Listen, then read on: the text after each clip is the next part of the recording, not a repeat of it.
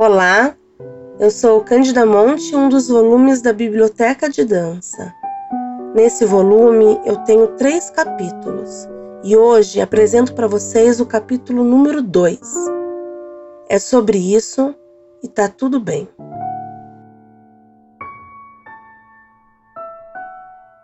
É sobre uma peça de dança que eu não assisti uma nem duas, mas três vezes. Nessa peça, que é um solo, o artista entra em cena, cruza o espaço e se posiciona de frente para uma parede. Ele bate com a cabeça nessa parede e vai escorregando com ela apoiada na parede, lentamente. E cai no chão. Então ele se levanta novamente e bate com a cabeça nessa parede e vai escorregando, escorregando e isso se repete algumas vezes. Bate, escorrega e cai.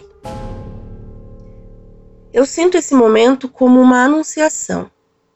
É como aquela sensação de manhã quando você acorda, tem um dia longo e cansativo pela frente, você tem que levantar e sabe que vai ser difícil, mas você também quer levantar. Então, o corpo fica numa luta com a gravidade e com o tempo.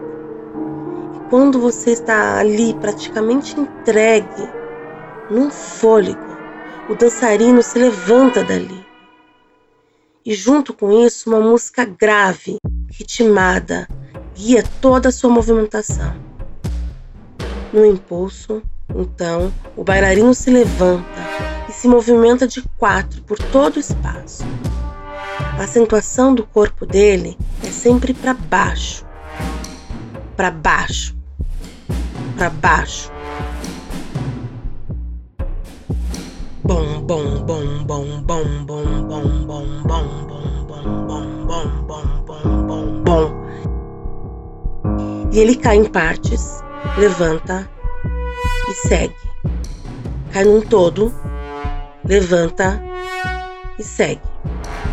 Movendo no espaço, despenca em partes, levanta, despenca num todo e segue, e segue, e segue. E isso se repete, se repete, se repete. O título dessa peça diz exatamente do que se trata: Como superar o grande cansaço. É sobre isso. Está tudo bem. Eu já tinha assistido aquela peça por duas vezes em festivais pelo Brasil.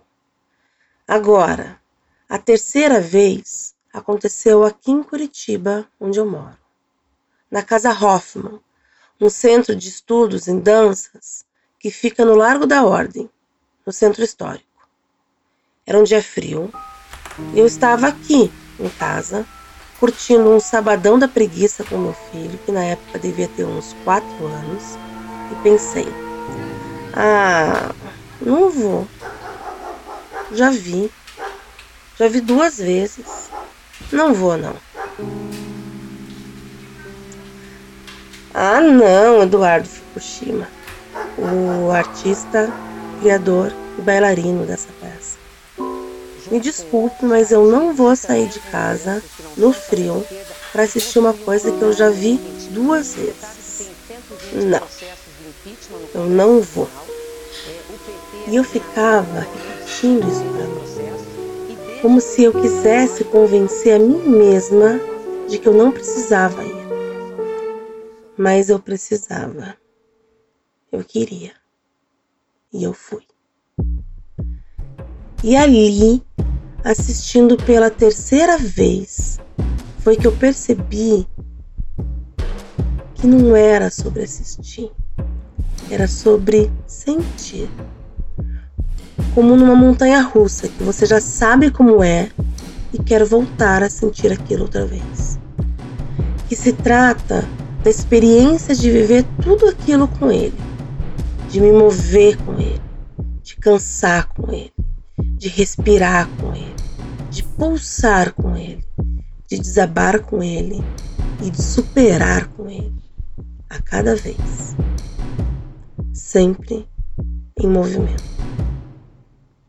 Como superar o grande cansaço?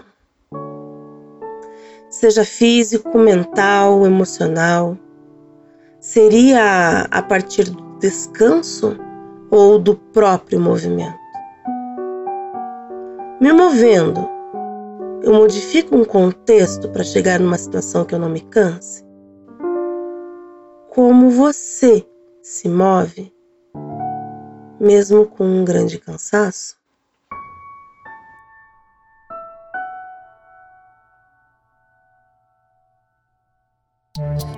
Biblioteca de Dança Paraná, movendo histórias. Apoio Copel e Aeroflex.